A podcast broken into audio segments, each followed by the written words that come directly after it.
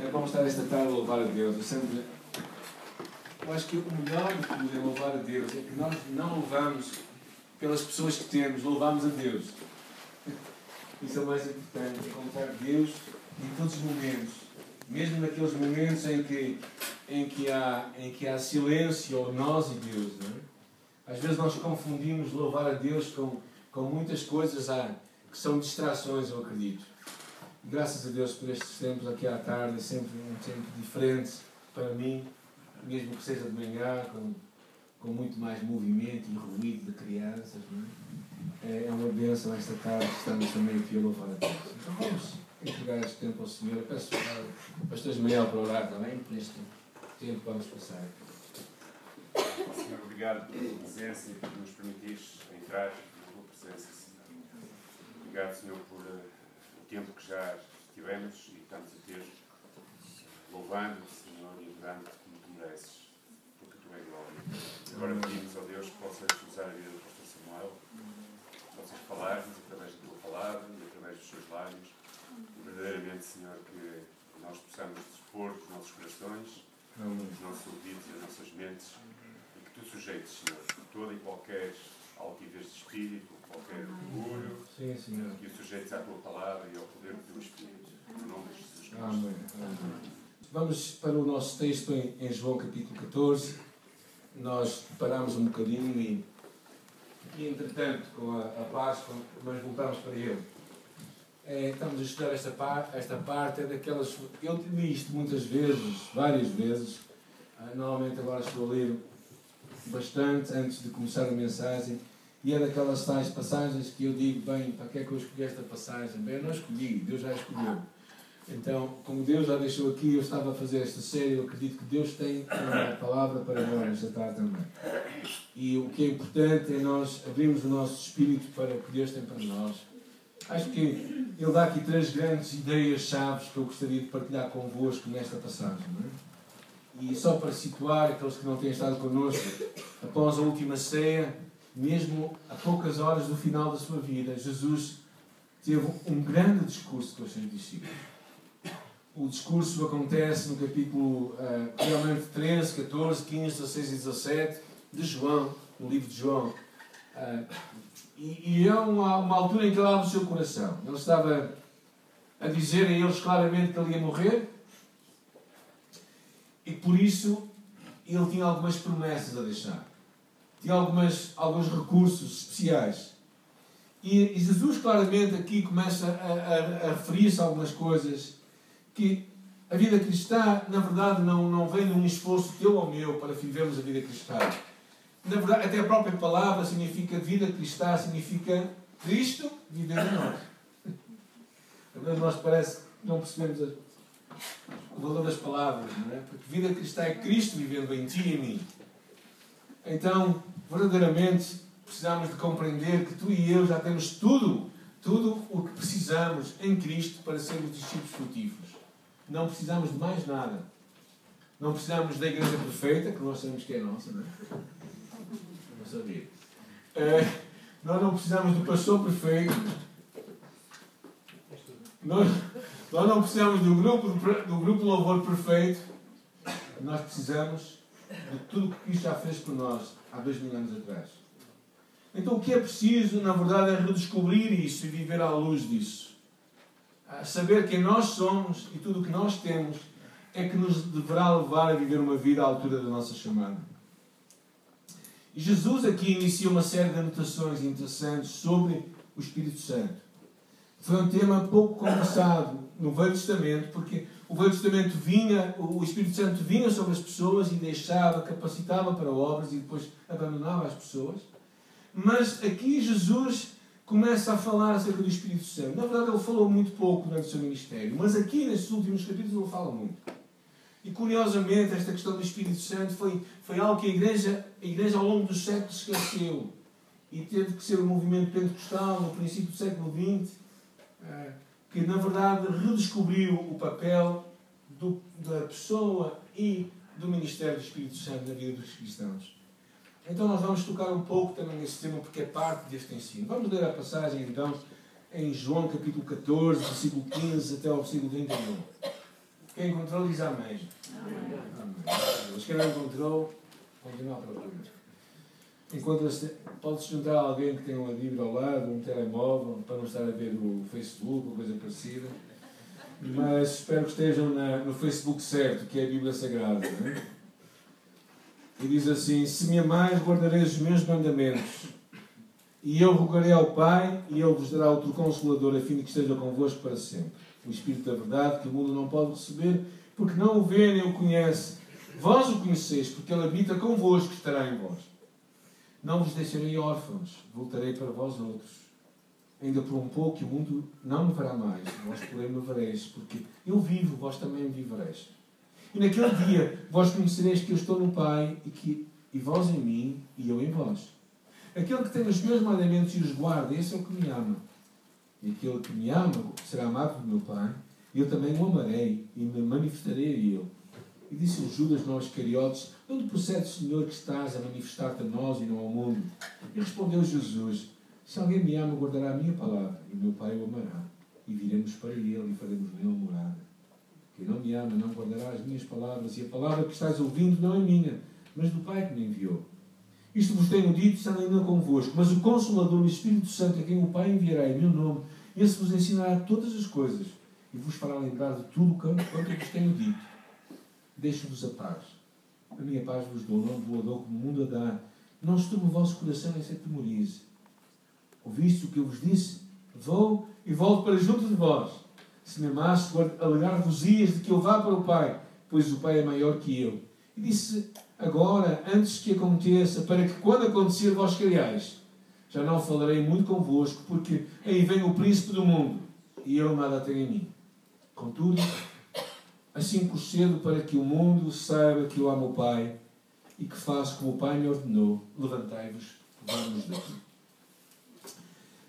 Uh, Jesus aqui deixa-nos três ideias-chave que eu gostava de ver convosco. A primeira, que é muitas vezes repetida, é esta ideia de amar a Deus. Versículo 15, versículo 21, 22, 23 e 24. Diz: Se me amais, guardareis os meus mandamentos. 21. Aquele que tem os meus mandamentos e os guarda, e esse é o que me ama. E aquele que me ama será amado do meu Pai, e eu também o amarei e me manifestarei a ele. Eu digo aí uma frase que li em algum lado que diz: Ama a Deus e faz tudo o que quiseres. Quando nós amamos a Deus, verdadeiramente do que nós podemos fazer vai vir de acordo com este amor. E como Jesus diria, esta frase: Se me amares, guardareis os meus mandamentos. Será que ele estaria como um Jesus do lado esquerdo? Ou será que estaria como um Jesus do lado direito? Na verdade, este é o tema central de considerar-se, eu não vou falar sobre ele mas é uma ideia central que quando Jesus nos convida para o amarmos, Ele não faz isso. Se tu não me amares, tu vais ser castigado. É? Mas realmente Ele nos convida a amar. E a forma de nós revelarmos o nosso amor é verdadeiramente uma vida de obediência. Uma das verdades fundamentais da nossa fé, da nossa expressão do amor, é que não tem muito a ver com emoções porque senão algumas culturas não amariam a Deus de certeza, não é? São muito caladas, muito reservadas. Ou não tem a ver com um louvor apaixonante, muito emocional, ou não tem a ver com orações fervorosas necessariamente, ou com palavras bonitas, mas tem a ver com uma vida de obediência. Onde o nosso amor é demonstrado numa obediência que não vem da força do mandamento, mas da força do coração. Amar a Deus é, é verdadeiramente uma expressão uma expressão de nós queremos o melhor daquilo que Deus tem para nós. É como quando nós estamos numa relação a viver com alguém, casados com alguém, nós podemos dizer que amamos e temos palavras muito bonitas, mas se verdadeiramente não nos importarmos com a pessoa, a estamos a amar. Porque amor revela uma demonstração. Ah, e Jesus, o apóstolo João, na sua carta, diz assim: E nisto conhecemos que amamos os filhos de Deus quando amamos a Deus e guardarmos os seus mandamentos. Nós falámos um pouco acerca disto. Jesus havia dito um pouco antes, no capítulo 13, versículo 34, dizia ele assim: Novo mandamento vos dou, que vos ameis uns aos outros, tal como eu vos amei. E nós tocamos neste assunto, é? ao dizer que se Deus é amor, E se nós somos filhos de Deus, nós não podemos fazer outra coisa a não ser amar. Isto fala da nossa identidade.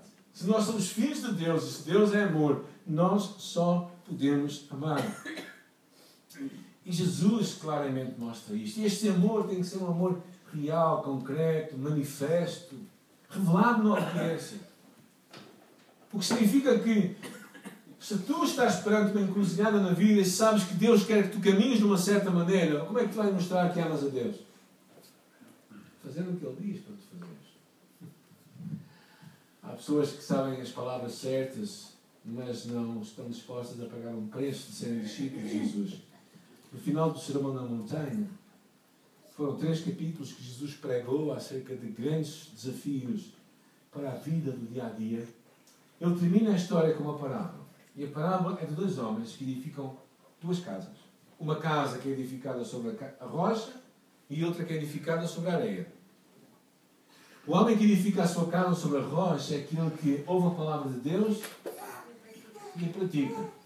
O homem que edifica sobre a areia é a pessoa que vem à igreja todos os domingos, que ouve as mensagens, que até faz anotações e que faz bem fazer anotações, e que depois até ouve as pregações que saem no, no caminho, não é? no, no, no site, ouve as pregações, mas não faz o que Deus quer da sua vida. É isso que Jesus diz, basicamente. Não é com estas palavras, é com outra variante. Não é? Porque a obediência se vê pela forma como nós edificamos a nossa vida. Como é que tu estás a edificar a tua vida? Quais as escolhas que estás a fazer?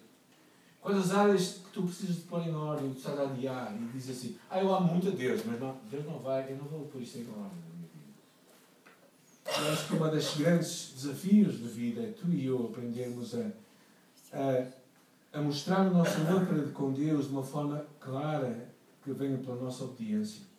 E há uma série de promessas interessantíssimas aqui. No capítulo 14, que, que lemos, versículo 21, diz: Aquele que tem os meus mandamentos e os guarda, e esse é o que me ama. E aquele que me ama será amado do meu Pai, e eu também o amarei. E diz a seguir: E me manifestarei Ele. Ou seja, Deus tem uma promessa que Ele se vai revelar àqueles que o amam na obediência de uma forma pessoal e íntima. Ele também diz mais à frente, interessante, não é? Se alguém me ama, guardará a minha palavra, o meu Pai o amará, e viremos para ele e faremos nele morada. A Trindade de Deus vai habitar em nós, que é um tema que vamos já falar a seguir. Mas este é o grande desafio que nós vemos aqui, é, é que tu, ao ouvires a palavra de Deus, ao escutares o que Deus tem para ti, tu não metas numa, numa, num, cantinho e dizes, ah, que boa a palavra de Deus. Mas não faças o que ela diz. Ou seja, podes saber tudo o que a Bíblia fala, mas se tu não viveres o que a Bíblia diz, estás a falhar a propósito de amar a Deus. Sabes porquê? Porque Satanás sabe toda a palavra, toda a palavra, melhor que tu e eu, mas não aguarda. Então não é importante simplesmente saberes, mas é importante guardares, viveres. E se Deus te incomoda com alguma área da tua vida que tu precisas de alinhar, então põe em ordem isso na tua vida. O segundo pensamento que eu gostava que nós víssemos era esta ideia de vivermos plenamente o Deus que habita dentro de nós. Ou seja, aproveitarmos todo o recurso que Deus nos dá pela vida, pela vida do Espírito Santo. E uma das coisas que vemos aqui no versículo 16, alguém pode ler o 16, por favor. Pai, Ele vos dará outro Consolador, a fim que esteja para sempre convosco. Esta ideia da palavra Consolador, na verdade, a, a expressão no grego dizem, os que sabem grego, eu não sei grego, mas os que sabem grego dizem, a expressão uh, Consolador significa paracletos, que alguns traduzem como advogado, mas verdadeiramente a ideia é de alguém que está a ajudar ao lado de. Esse é grande, o grande pensamento que está aí. Então, o Espírito Santo é descrito como um ajudador. Alguém que está ao nosso lado. Alguém que nos defende. E uma das coisas que nós sabemos que possivelmente Jesus não estava a falar isto quanto à questão ao que vai acontecer depois, porque a palavra de Deus diz que se tu estás em Cristo, tu estás plenamente defendido por Cristo. Não é? A primeira de João diz: Meus filhinhos, estas coisas vos escrevo para que não pequeis. Mas se alguém pecar, temos um advogado junto do Pai, Jesus Cristo justo. Ou seja, verdadeiramente Jesus está ao lado do Pai defendendo a nossa causa. Porquê? Porque tu e eu temos um acusador. Quem é o, quem é o acusador? Satanás. É o Pantufas, não é? é? Satanás. E ele é o que está a acusar. Mas ao lado da acusa, ao lado Deus, quem é que nós temos a defendermos? Jesus Cristo. Isto é muito interessante, não é? Porque sempre que ele vai falar mal de ti, Jesus está lá ao teu lado, ao lado do Pai, a dizer assim: E esse eu conheço, é meu filho, é meu irmão. Eu morri por ele e ele me segue. Aqui, quando está aqui a falar, eu penso que está a falar de um trabalho do Espírito Santo aqui na terra, para nos ajudar. Como quando Jesus falou em Mateus capítulo 10, quando ele disse: Mas quando vos entregarem, não vos preocupeis com uma vez de falar, porque naquela hora o Espírito Santo vos falará através de vós. Ou seja, Deus dá o Espírito Santo para nos ajudar. O Espírito que nos ajuda na nossa fraqueza, diz a palavra. Então, parte do seu trabalho é este ajudar-nos. Outra, no versículo 10, 17, diz: O Espírito da verdade que o mundo não pode receber porque não o vê nem o conhece, porque habita em vós e estará. Habita convosco e estará em vós. Uma das grandes promessas que aqui vem é esta ideia central de que o Espírito Santo está a viver dentro de nós. E a 1 aos Coríntios fala aí, porque todos nós fomos batizados no Espírito. É, a grande mensagem deste batismo do Espírito tem a ver com nós sermos parte da família de Deus. Ah, e é por isso que eu, que eu, que eu acho que é, o batismo do Espírito Santo, verdadeiramente, teologicamente e biblicamente, acontece na altura em que tu e eu convidamos Jesus a ser o nosso Salvador. Podemos ter outras experiências com Deus e com o Espírito Santo, mas o nosso batismo, a altura em que Ele verdadeiramente vem habitar em vós, acontece neste momento. Primeiro aos Romanos capítulo 8 também fala disso. Versículo 9 diz que se nós não temos o Espírito Santo, então não somos dele. Então uma das coisas que vem é que Ele vem habitar em nós. Agora pensa bem nisto. Deus habita em ti. No Velho Testamento, o Espírito Santo vinha sobre as pessoas, capacitava-as para o ministério e depois saía. Mas a partir deste momento em que o Espírito Santo desce no dia de Pentecostes, o que acontece? Ele vem habitar em nós. O que é que vos faz? O que é que, o que, é que, vos, o que, é que vos dá este pensar que o Espírito Santo habita em vós? Qual o sentimento? Qual é o sentimento de vocês pensarem que Deus decide habitar dentro de vós? Conseguem visualizar a honra que é ter Deus dentro de nós? Uh, verdadeiramente o privilégio de Deus, o Criador dos céus e da terra, decidir vir à nossa vida e habitar em nós. E fazer uma nova vida completamente em nós. Que grande oportunidade e que grande responsabilidade. E fala aqui o Espírito de verdade. Porquê? Porque é a verdade que nos liberta. E isto é um grande aviso para ti e para mim. A mentira sempre nos vai escravizar. Não há mentiras que não fazem mal a ninguém. As mentiras sempre fazem mal a alguém. Quanto mais não seja a nós. Porque entramos num sistema em que damos lugar ao diabo. Porque o diabo é o pai da mentira. E é o espírito da verdade. E uma das coisas que eu acho mais interessante é tu também pensares que Deus é um Deus que gosta de honestidade da tua parte. Há algumas igrejas em que eu vou que as pessoas dizem ah, se vocês têm problemas, deixem-me lá fora. Eu acho que isso é completamente errado. Sabem porquê? Quando vocês entram sem problemas e quando saem, onde é que são os problemas? Então, se vocês chegam à igreja, é bom que vocês venham tal qual estão, mesmo com os problemas todos. E acreditem que quando nós somos honestos e sinceros com Deus não é? e trazemos tudo ao Senhor, os nossos problemas, as nossas dificuldades, somos verdadeiros, autênticos. Deus aprecia a autenticidade.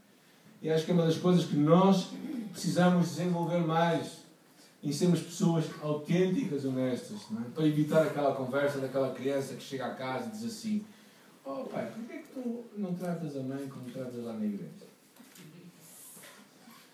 É, percebe o que eu quero dizer, não é? é? Há pessoas que têm duas caras.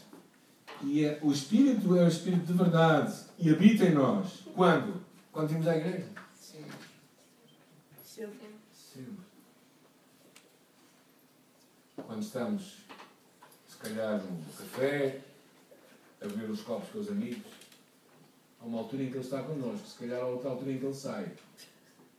Porque já está a mais, não é? copos.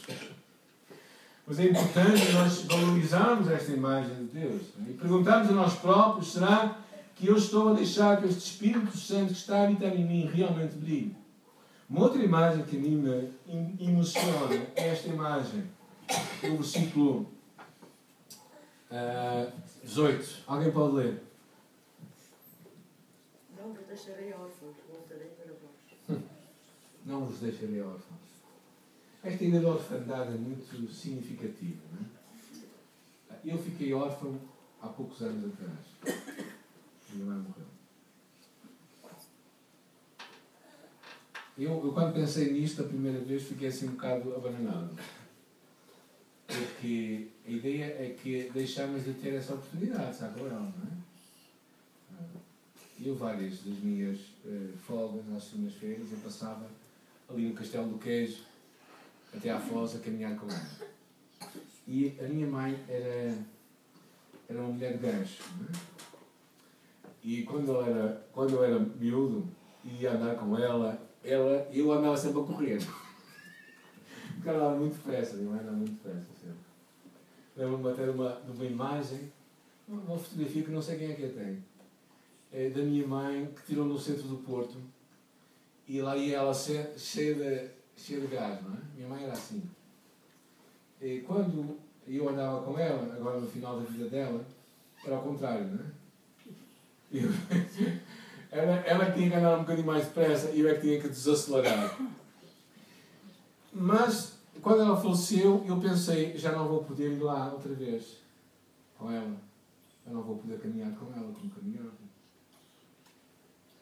E eu acho que quando Jesus diz estas palavras, é impressionante. Porquê? Porque Jesus estava plenamente consciente que os discípulos daqui a poucas horas iriam sentir-se completamente abandonados. Eles iriam perceber que estavam, achavam que estavam sozinhos no mundo. E Jesus disse claramente: Não vos deixarei órfãos, voltarei outra vez para vós. Ou seja, tu e eu não ficaremos sem consolo, destituídos de Deus, porque Ele é o nosso Pai. E, e, pronto, eu não sei como é que é, tu, é, tu és como pai, como é que tu te classificas, se tu és pai, não é? Talvez penses que és o melhor pai do mundo, mas esquece, não é? És o melhor pai para os teus filhos, mas não és certamente o melhor pai do mundo. O melhor pai do mundo é Jesus Cristo, é Deus, verdadeiramente. E, e espero que cada vez mais nós possamos ser como Ele.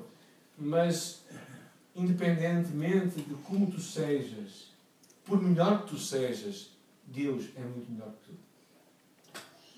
E o facto de ele ser pai significa que ele não te vai abandonar nunca. Não é a distância, não são as dificuldades, não são os problemas que o vai esfriar o seu amor por ti. E às vezes nas experiências da vida nós percebemos um pouco isso, não é? A distância que nós passamos um tempo, eu e minha esposa, do nosso filho Daniel, lá de Londres, quando ele estava lá, aqueles anos todos, eh, foi curioso isso, porque me deu um sentimento que ainda que a distância fosse real, não é? E, e os, os quilómetros fossem, fossem objetivos, ele não deixava de ser nosso filho. E, e quando, porventura, sabíamos de alguma dificuldade que ele estava a passar, é? procurávamos fazer o que nos era possível fazer, que é muito pouco, por ele. E não acham que Deus faz muito mais por nós? Deus é ilimitado em poder, em sabedoria, e em presença. E Ele sempre estará conosco. É interessante esta imagem. E eu não vos deixarei órfãos. O versículo 26 nos dá outra promessa acerca do Espírito Santo, que é o que estamos a estudar agora, e de, tirarmos tudo o que Deus traz para nós por este Espírito. Ele diz: O Espírito que nos ensina, que o Pai enviará em meu nome, esse vos ensinará todas as coisas e vos fará lembrar tudo o que eu vos tenho dito. Ou seja, na verdade, o que está aqui a falar é esta profunda segurança de que o Espírito Santo nos vai ensinar todas as coisas, que Ele nos vai fazer lembrar tudo o que Deus tem para nós. O Espírito Santo iria lembrar verdades antigas, mas também revelar novas verdades. E o que é, o que é impressionante é, é que este Espírito Santo está, está connosco, está a falar ao nosso espírito. Há até uma expressão em Romanos capítulo 8 que diz que o Espírito intercede por nós com gemidos inexprimíveis, junto do Pai. Ou seja, é um, Deus, é um Espírito que está ao nosso lado a interceder por nós a nosso favor. E eu acho que isto é, é o que também um pregador chamado Bill se chama os sussurros de Deus. Ou os sussurros do Espírito. É quando Deus, através do seu Espírito, fala a ti e diz: faz isto, faz aquilo. E se calhar tu e eu somos pessoas mais racionais, tendemos a dizer, ah, isto é uma impressão que eu tenho. Eu penso quando Deus fala contigo, ou fala comigo, ou fala para que é que nós façamos alguma coisa. Lembro-me de um episódio que aconteceu quando nós estávamos aqui a começar a igreja e eu, e eu ainda ia ao né? porque eu sou uma pessoa que gosta muito de cultos. Vocês sabem, sou pastor que gosto muito de cultos.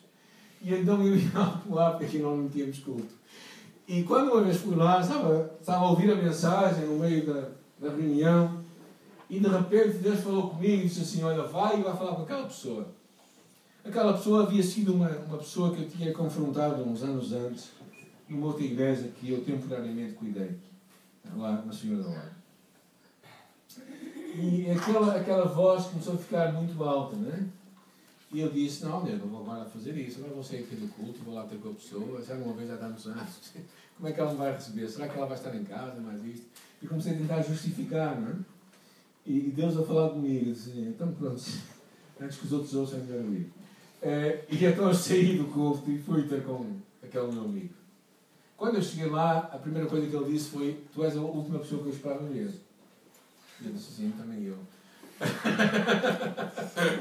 Porque Deus é que mandou aqui, não fui eu que quis vir, não é? Contei mesmo. Não é? Foi Deus que mandou lá. E foi interessante aquele, aquele momento. Senti que Deus fez algo significativo porque eu decidi ouvir Deus a falar comigo.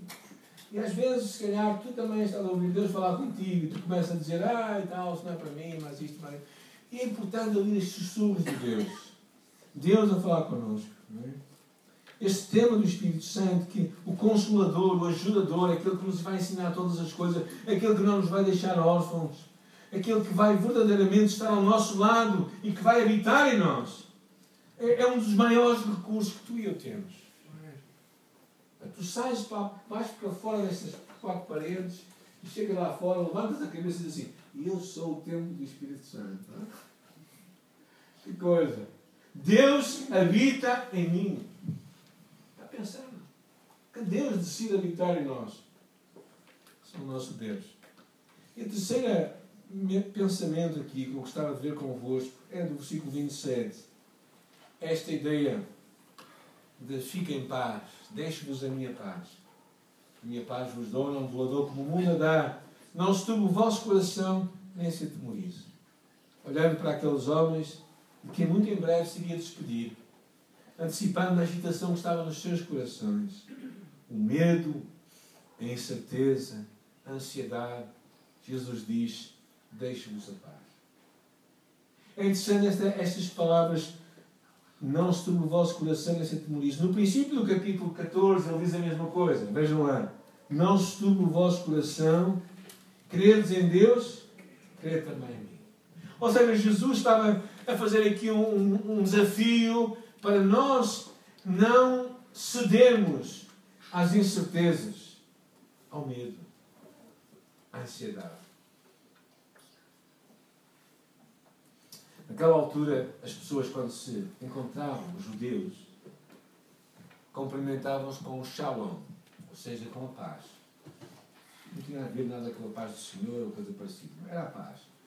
A paz que os judeus se cumprimentavam entre eles. Era, uma, era assim um cumprimento casual, paz. E eles cumprimentavam-se assim. E Jesus pega neste, neste cumprimento que havia, ele diz: Eu deixo-vos a paz, mas não os mundo dará. Ou seja, Jesus claramente mostra que quando Ele morre por nós, Ele diz: tendo pois sido justificados pela fé, temos paz com Deus. Ou seja, Cristo leva-nos em paz com o Pai por causa da nossa reconciliação com Ele, através da nossa confissão dos nossos pecados, do nosso arrependimento. Um homem que compreendeu isto foi este homem que nós tantas vezes chamamos o Santo Agostinho. Agostinho foi um homem que viveu uma vida devassa. Era um boêmio. Um, um homem da noite. Okay? Diríamos nós. Agostinho viveu há, dez, há mais dez, há uns 10 séculos atrás, mais ou menos. Eu não, não estou muito preciso. Mas Agostinho era um homem bastante devasso. A sua mãe, segundo dizem, era uma mulher piedosa e orava por ele. Quando Agostinho se converte, ele deixou-nos muitas riquezas. E um deles foi o livro das Confissões. E nele ele diz assim: Tu nos fizeste para ti mesmo, ó Deus, e os nossos corações ficam agitados enquanto não repousam em ti. Eu acho que esta frase é muito significativa. Sabes porquê? Porque a tua ansiedade, o teu medo, as tuas incertezas são somente emoções.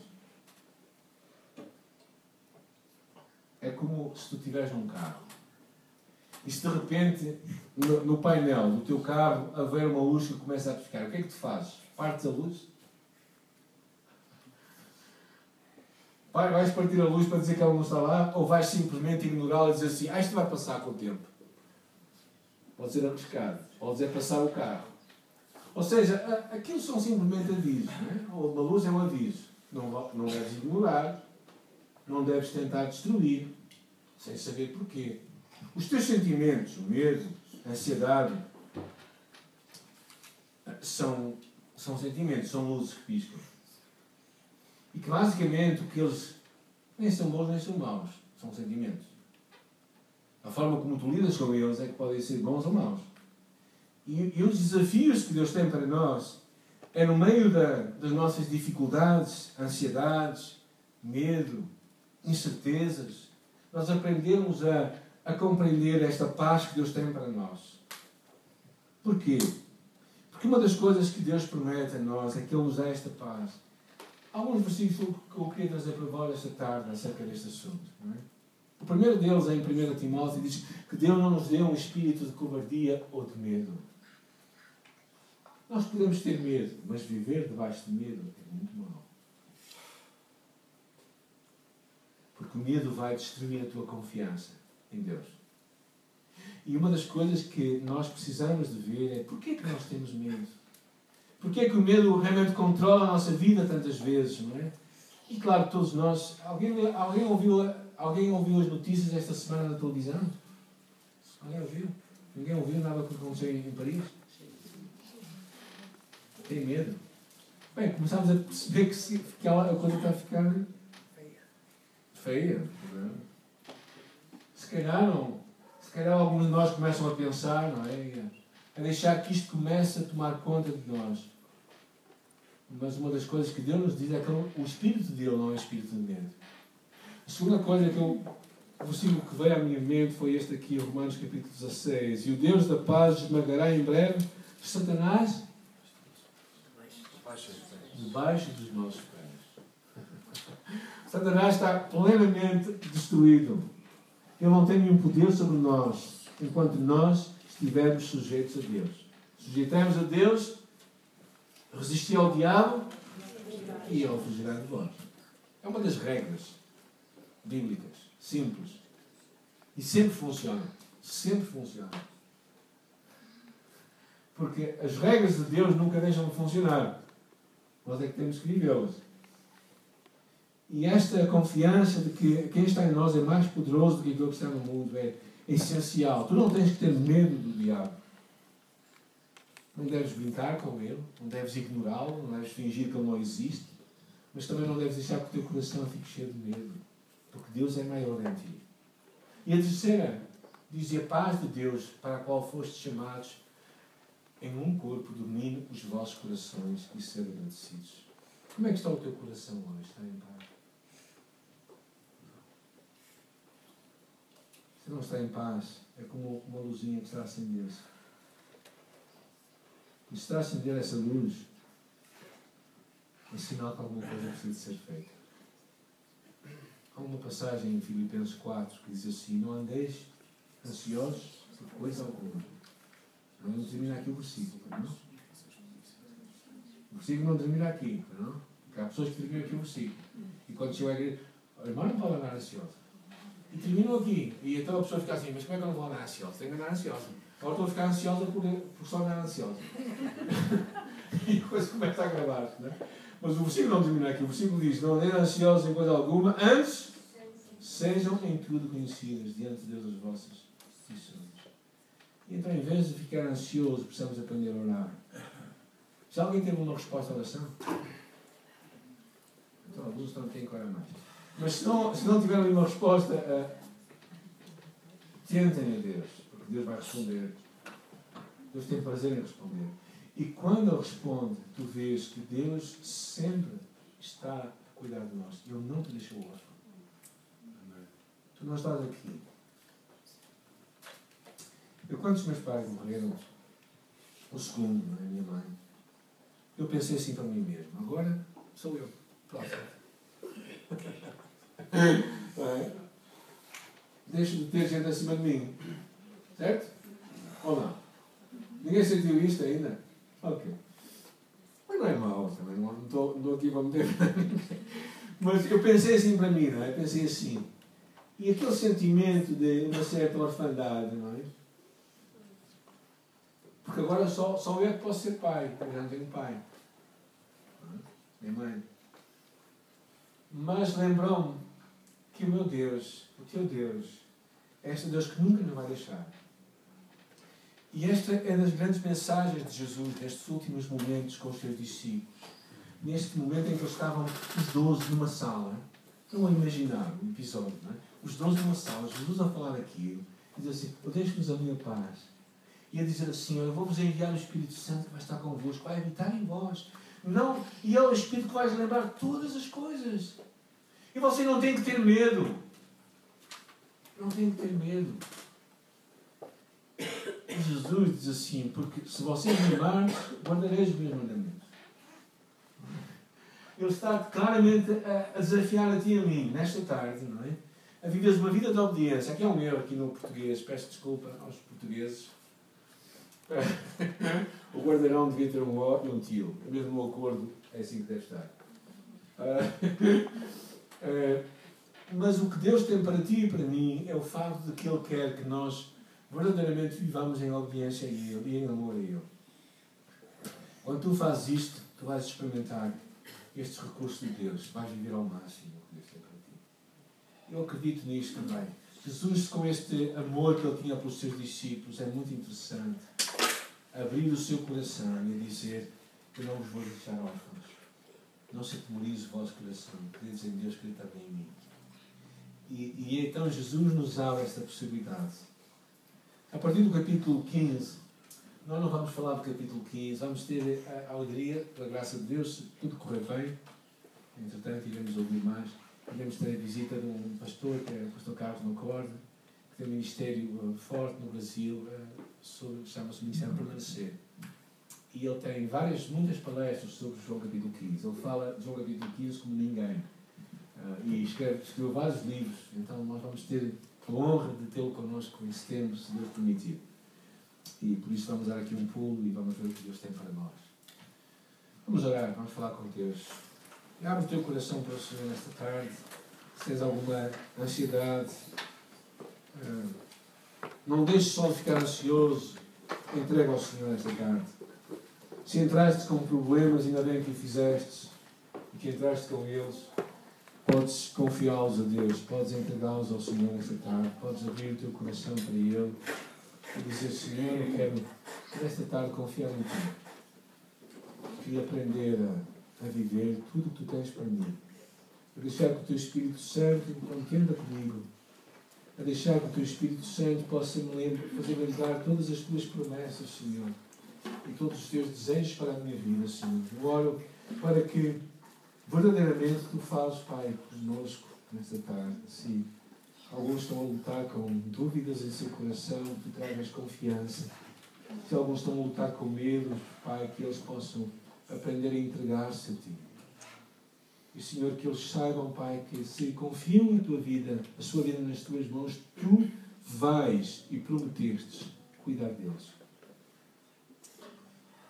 Que a nossa vida, Senhor, possa ser um, uma entrega constante, um desejo para que o Teu Espírito Santo possa encher-nos a nós. E oramos em nome de Jesus. Amém. Vamos ficar em pé, vamos concentrados também, se quisermos, fazer desta nossa oração nesta tarde. Vem Espírito, vem. É um desejo, não porque não acreditamos que Deus está em nós, o Espírito Santo está em nós, Ele está em nós. Mas é um convite para que Ele faça a sua obra em nossas vidas, plenamente em cada um de nós.